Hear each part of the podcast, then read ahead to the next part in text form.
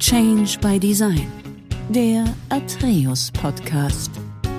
Herzlich willkommen zu der heutigen Podcast-Serie Change by Design mit der Perspektive Führung und Kommunikation. Was müssen wir verändern, um zukünftig gerade die wichtigen Infrastruktur- und Großprojektvorhaben deutlich erfolgreicher zu gestalten? Mein Name ist Uwe Germann und ich bin Mitglied im Executive Board von Atreus. In dieser Ausgabe spreche ich heute mit Herrn Michael Gutzeit, der uns aus einer Führungs- und Kommunikationsperspektive für das Gelingen von erfolgreichen Projekten berichten wird. Bevor wir damit starten, möchte ich Herrn Michael Gutzeit kurz vorstellen.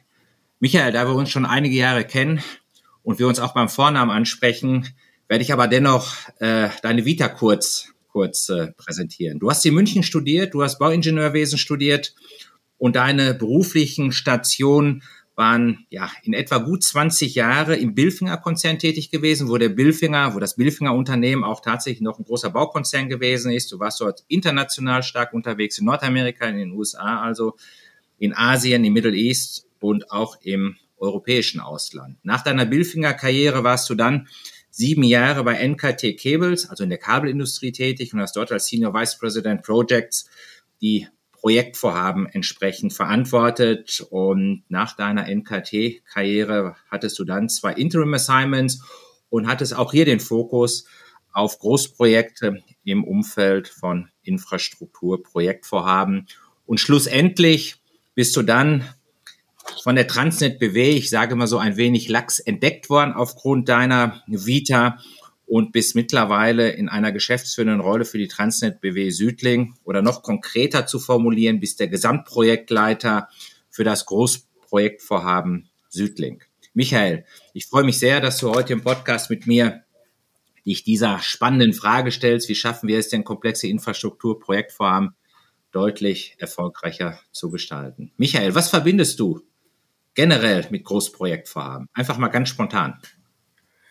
Äh, also erstmal, hallo Uwe, schön, dass ich dabei bin. Ich, ich freue mich auf das Gespräch. Was verbinde ich damit?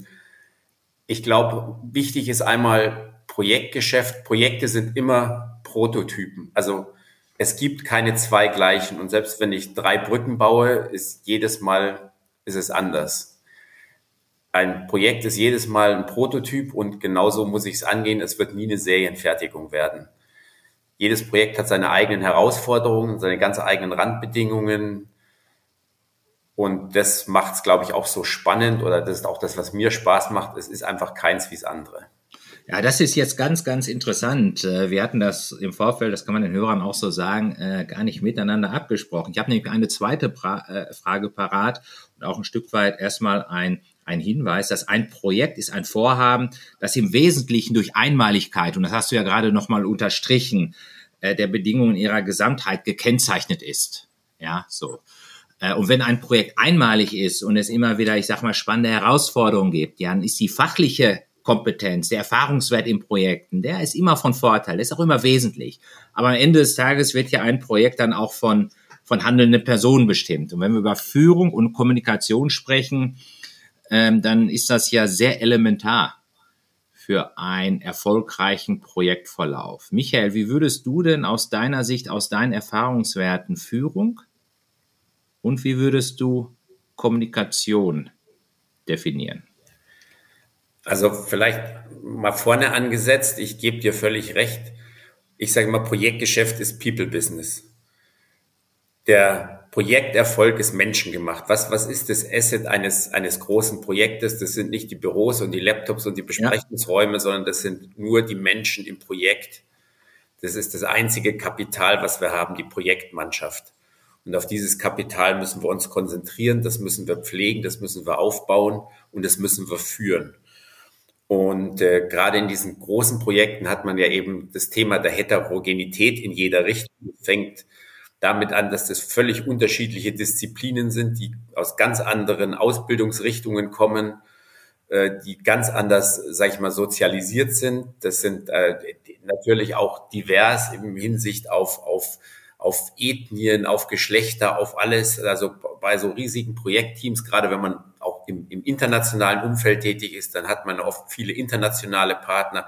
Da spielen die ganzen kulturellen Themen eine große Rolle. Also das ist meine persönliche Erfahrung das ist wichtig, immer in so einem internationalen Umfeld diese, diese kulturellen Themen wahrzunehmen, aufzunehmen, um Gottes Willen nicht versuchen gleich zu machen, sondern äh, das Beste aus allem zu ziehen und das zusammenzubringen. Das ist eine unglaublich spannende Aufgabe. Am Ende ist es aber People Business und der Projekterfolg, wie ich gesagt, ist eben menschengemacht und das ist, glaube ich, das Spannende und das ist auch die Aufgabe einer Führung und Kommunikation. Und gerade in so einem Umfeld ist Kommunikation wesentlich. Also Führung in dem Projekt erfordert 100 Prozent Kommunikation. Wenn ich so auf meinen eigenen Job schaue, dann kann ich eigentlich sagen, was mache ich den ganzen Tag mit Menschen sprechen?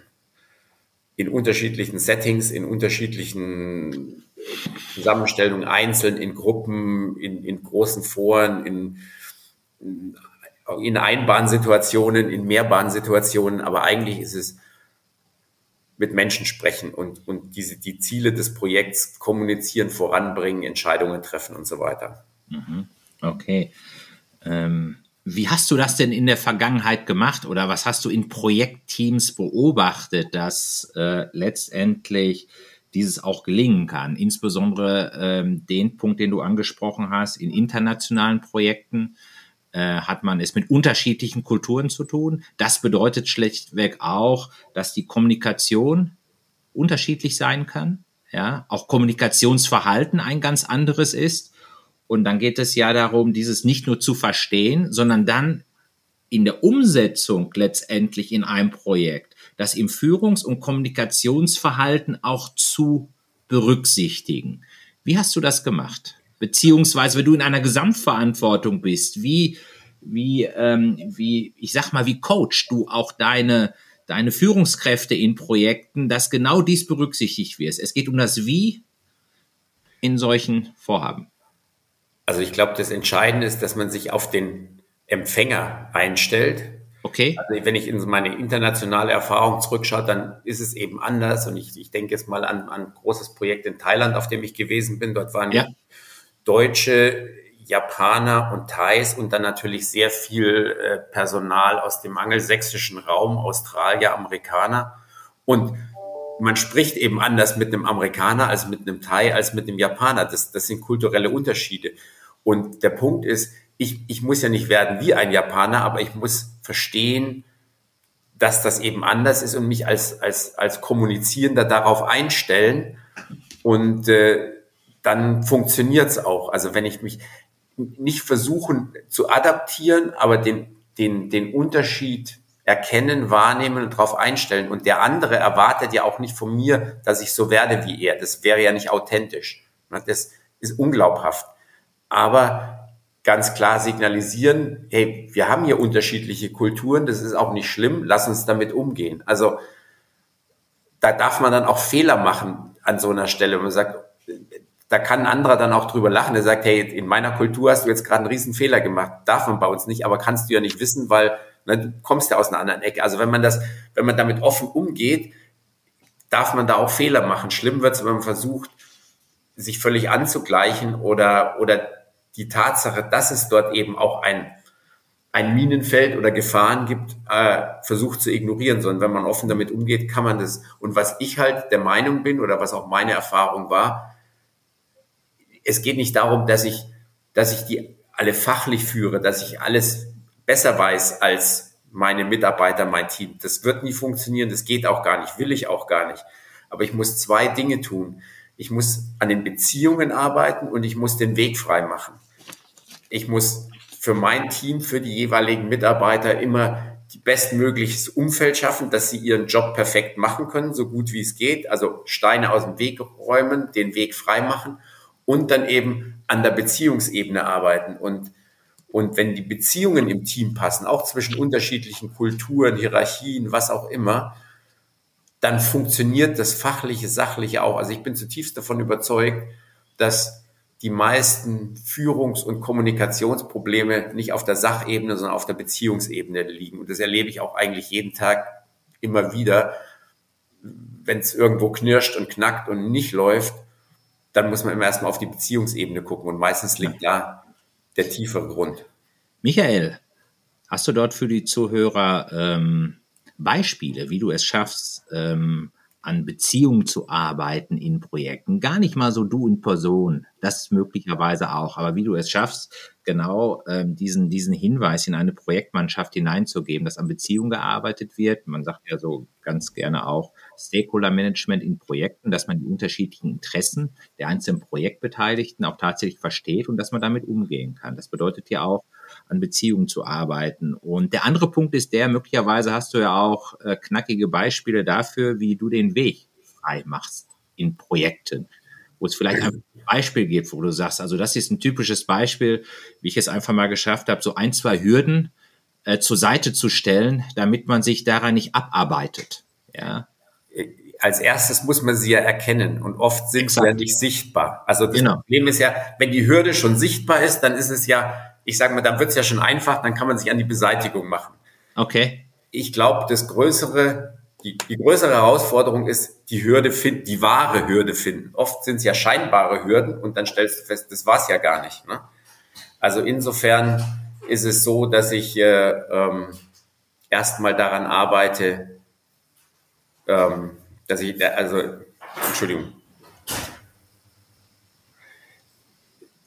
Das erste, woran ich, woran ich arbeite, ist, die, die wahre Hürde zu finden. Und ich stelle auch ganz bewusst solche Fragen. Ich stelle einzelnen Mitarbeitern oder Teams auch die Frage und sage, wir machen jetzt ein Gedankenexperiment, völlig ja. offen.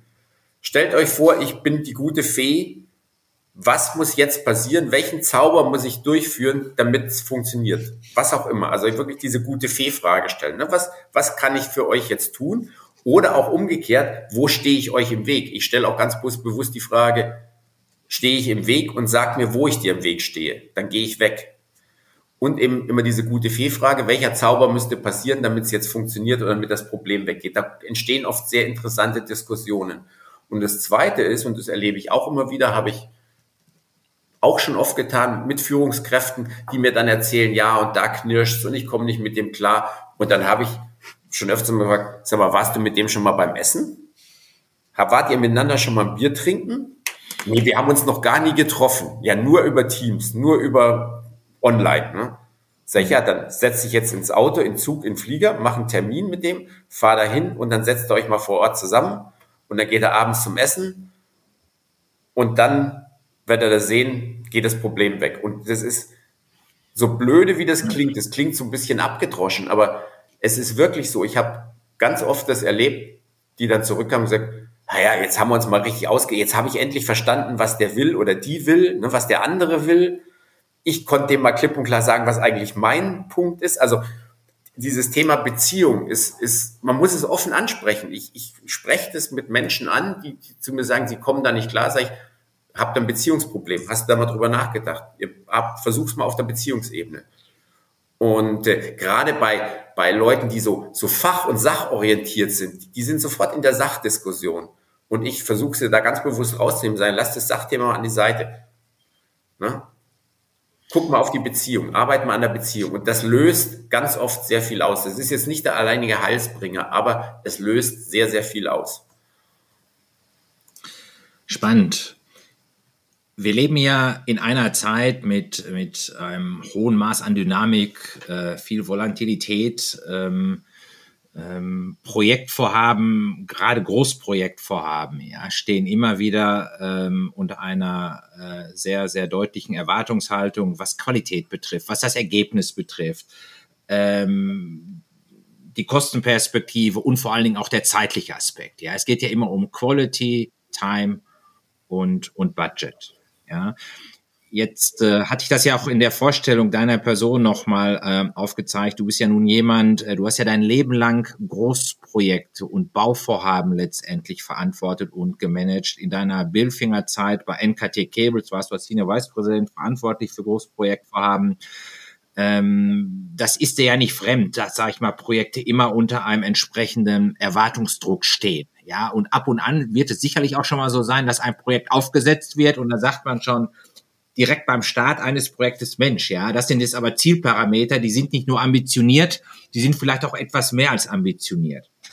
Und da muss man sich ja die Frage stellen, wer lässt sich darauf ein? Was sind das denn für Menschen, die wirklich sagen, hey, das Thema, das kann ich rocken, das bekomme ich auch gut hin. Wir müssen möglicherweise an dem Scope arbeiten, in welcher Form auch immer, aber ich gehe in das Projekt rein. Welche Typen, Michael? braucht es dazu, die dann genau das Führungs- und Kommunikationsverhalten auch umsetzen, was du gerade noch mal zum Ausdruck gebracht hast. Weil am Ende des Tages geht es ja wirklich darum, ja, ich sag mal, hart durchzumanagen, es aber nicht an Empathie missen zu lassen, ja. Du brauchst Typen dafür. Welche Typen sind das, Michael? Ich, ich sag mal, so ein, so ein Grundsatz ist hart in der Sache, aber wertschätzend zur Person. Also ich glaube, wir müssen glaubwürdig, wir müssen ehrlich sein. Auch das ja, Führung ist immer Kommunikation. Man muss auch sagen, Dinge sind vielleicht ambitioniert, überambitioniert, vielleicht auch sehr risikobehaftet. Wenn man, wenn man glaubwürdig ist, kriegt man die Leute mitgenommen und kriegt man die Leute auf seine Seite. Man kann sagen, hey, ich glaube daran, ja, ist schwierig, aber aus dem den Gründen glaube ich, dass wir es schaffen können. Oder wenn das und das eintritt, glaube ich, dass wir es schaffen können. Und, und wenn man diesen Spirit erzeugen kann, dann, dann gibt es so eine Vorwärtsbewegung, dann gibt es so ein Momentum in dem Team. Und das muss natürlich, das geht einher auch mit, mit einer Fehlerkultur, wo ich sage, da funktioniert auch nicht alles. Da muss man das aushalten können, dass Dinge schiefgehen.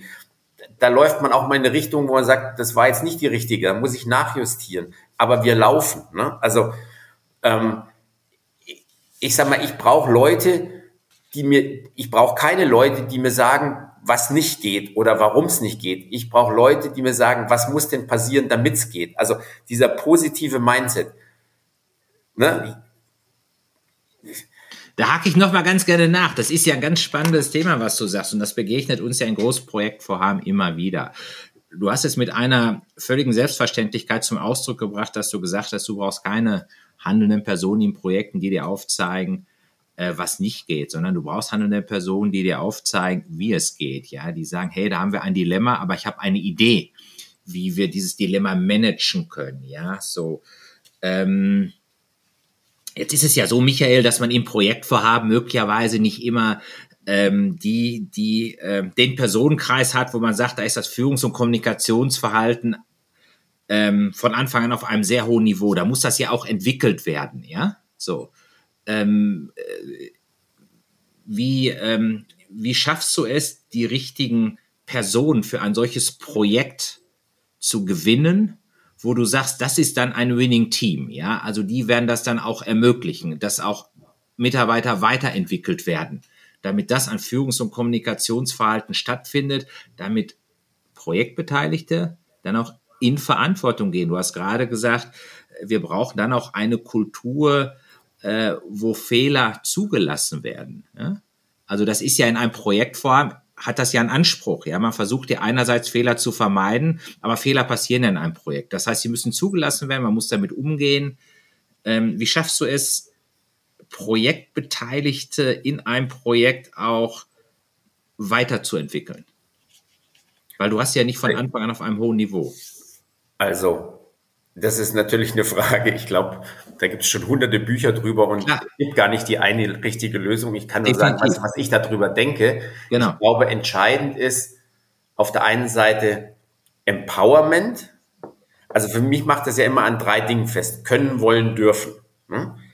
Habe ich einen Mitarbeiter, habe ich jemand, der, der will, der kann und der darf. Das, das Können ist ein Ausbildungsthema. An der Ausbildung kann man arbeiten, da kann man weiterbilden und so weiter. Das Können kann man verbessern. Das Dürfen ist etwas, was ich geben kann meinem Mitarbeiter. Empowerment. Sagen, yo, du hast die Autorität, du darfst. Zu dem Dürfen gehört aber auch, du darfst auch mal einen Fehler machen. Und das Wollen, das ist natürlich ein Mentalitätsthema. Das kann nur aus der Person selbst herauskommen. Wenn einer nicht will, dann hilft es Können und Dürfen gar nichts also die, dieser, dieser innere Antrieb sagen, ja, das ist mein Ding, das mache ich, ich, ich ziehe mir den Schuh an. Ich, also das, das liegt halt einfach an den, an den einzelnen Leuten. Und ich glaube, das ist die, die Aufgabe wirklich in der Führung und in der Projektleitung zu sagen, wo, also die richtigen Leute an die richtige Stelle setzen. Und das ist natürlich, da gibt es kein allgemeingültiges Rezept. Ne? Also da, da passiert, das funktioniert auch nicht immer von Anfang an. Wie oft muss man dann eben auch Personal austauschen und sagen, nee, das war doch nicht so, wie ich mir das vorgestellt habe. Das, das ist so, ne? Das ja. ist auch nicht schlimm. Ähm, aber wichtig ist und, und sage ich mal, was ich versuche, den Mitarbeitern, meinen Führungskräften zu geben, eben die Sicherheit, dass ich zu ihnen und hinter ihnen stehe. Das ist ja das, was ich von meinem Chef auch brauche. Was brauche ich, um nach vorne kämpfen zu können? Ich brauche die Rückendeckung von hinten. Wenn ich mich ständig nach hinten absichern muss, kann ich nicht nach vorne arbeiten. Also das, das, äh, da, da muss einfach ein Verhältnis da sein, wo, wo das gegeben ist. Und das versuche ich den Mitarbeitern zu geben. Und das ist das, was ich meine mit, mit dem Dürfen. Das gehört alles unter das große Wort dürfen. Wie gesagt, können ja, ich, ich sage nur so, mir ist, mir ist ein vielleicht noch unerfahrener junger Kollege oder Kollegin mit dem richtigen, mit dem Herz am richtigen Fleck hundertmal lieber als ein alter, erfahrener Hase, der schon alles gesehen hat und alles weiß, aber eigentlich nicht mehr, nicht mehr den, den, den Mindset und den Antrieb hat. Ne? Genau. Also ich glaube, dieses Thema Mindset, Antrieb, dieses Wollen ist ein ganz entscheidender Faktor. Und das liegt aber jeweils in der einzelnen Person. Das kann ich von außen nicht, nicht steuern.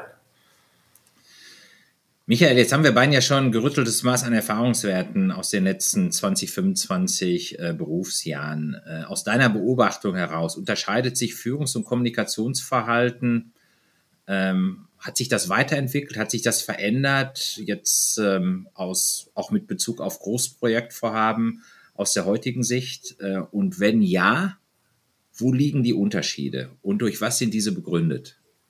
Also ich kann jetzt einfach nur mal für mich selber so zurückgucken, als ich als junger Mann gestartet bin, da war, da hat man über Führung gar nicht so viel diskutiert. Das war einfach Befehl und Gehorsam, gerade auf den Baustellen. Ne? Also da kam der Chef, der hat gesagt, wo es lang geht und da wurde nicht groß diskutiert und, das, ne, und dann gab es da eine Ansage und fertig. Und heutzutage sind wir in einem Umfeld, wo die, die Führungskräfte und Mitarbeiter erwarten, dass man, dass man den, den Purpose erklärt, dass man, dass man, das, das, das Warum, dass man das Buy-in hat, der, der Mitarbeiter. Also das, du musst die Leute begeistern und überzeugen. Auch, das hat natürlich auch mit einer Arbeitsmarktsituation zu tun. Die, die, die Leute können sich ihren Job heute aussuchen. Ne? Der, der, wenn heute hier weggeht, fängt morgen woanders an. Das gilt eigentlich praktisch für jeden, an, an jeder Stelle. Ne? Klar. Das hat sich völlig verändert. Und natürlich auch die Denkweise, wenn, wenn man mit den jungen Leuten heute redet, die,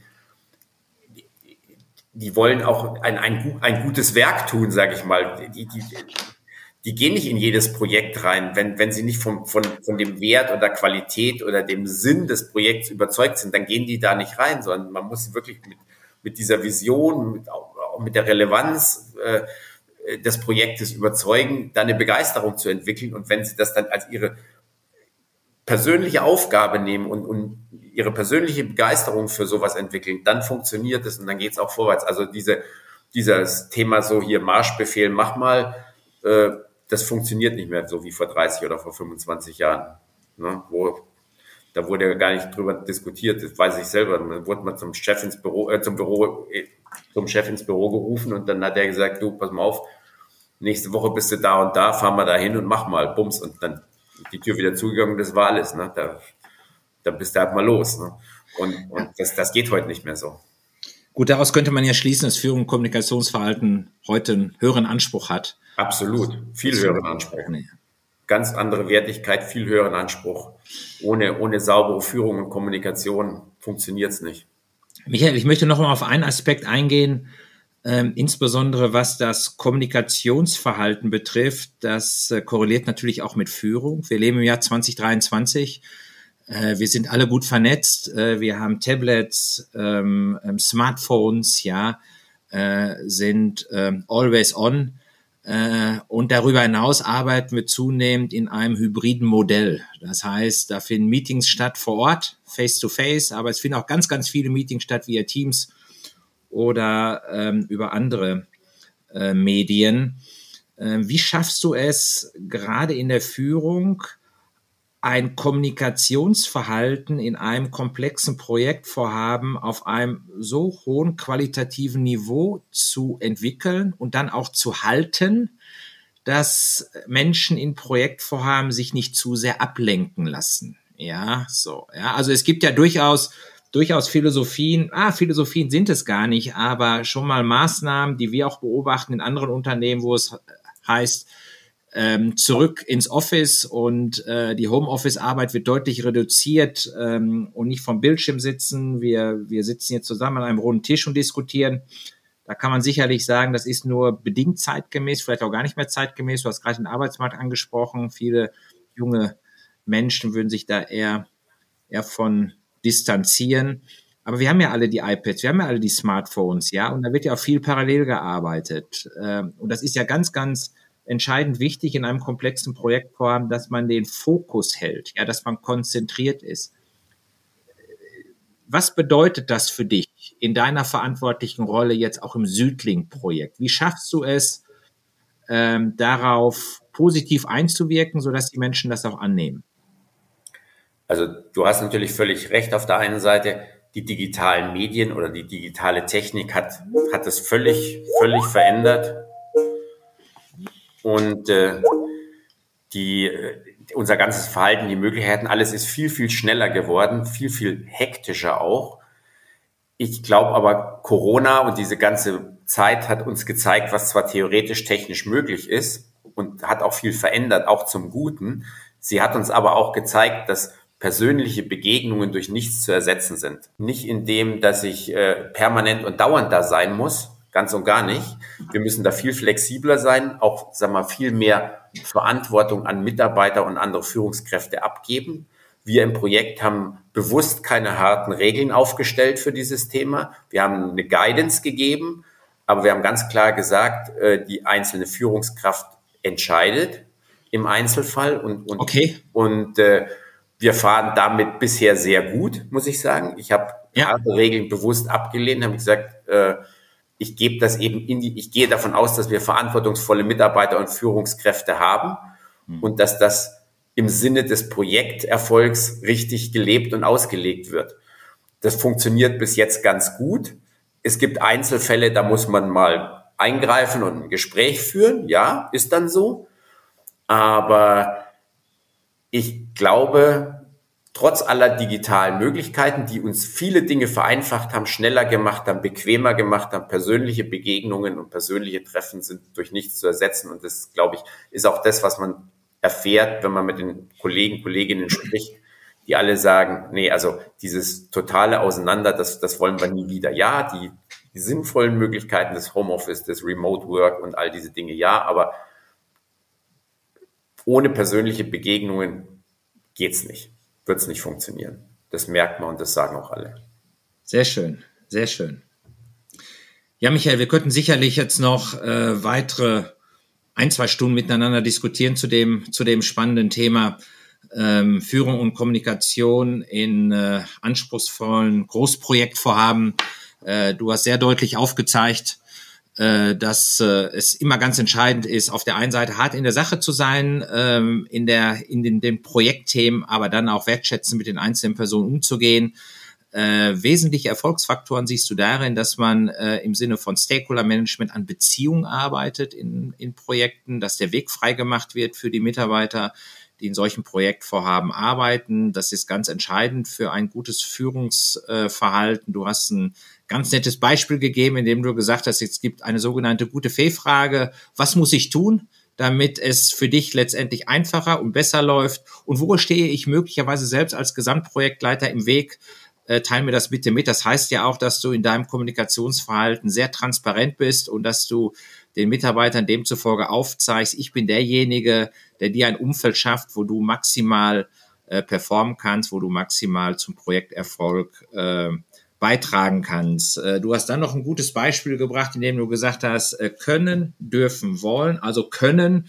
Die Ausbildung ist natürlich eine wesentliche Basis, um letztendlich in einem Projekt erfolgreich äh, zu reüssieren. Dürfen heißt immer Empowerment. Das heißt, ein Führungsverhalten bedeutet auch, dass man die äh, ähm, Kolleginnen und Kollegen dahingehend entsprechend stärkt und entwickelt. Und das Wollen, das muss von dem Einzelnen natürlich dann ähm, sehr stark äh, kommen. An der Stelle nochmal ganz, ganz herzlichen Dank, Michael. Es hat mir sehr, sehr viel Freude gemacht, mit dir diese Fragestellung unter einer Führungskommunikationsperspektive zu diskutieren.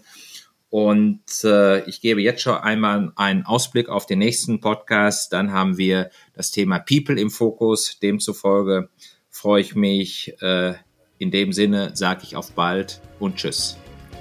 Tschüss, danke.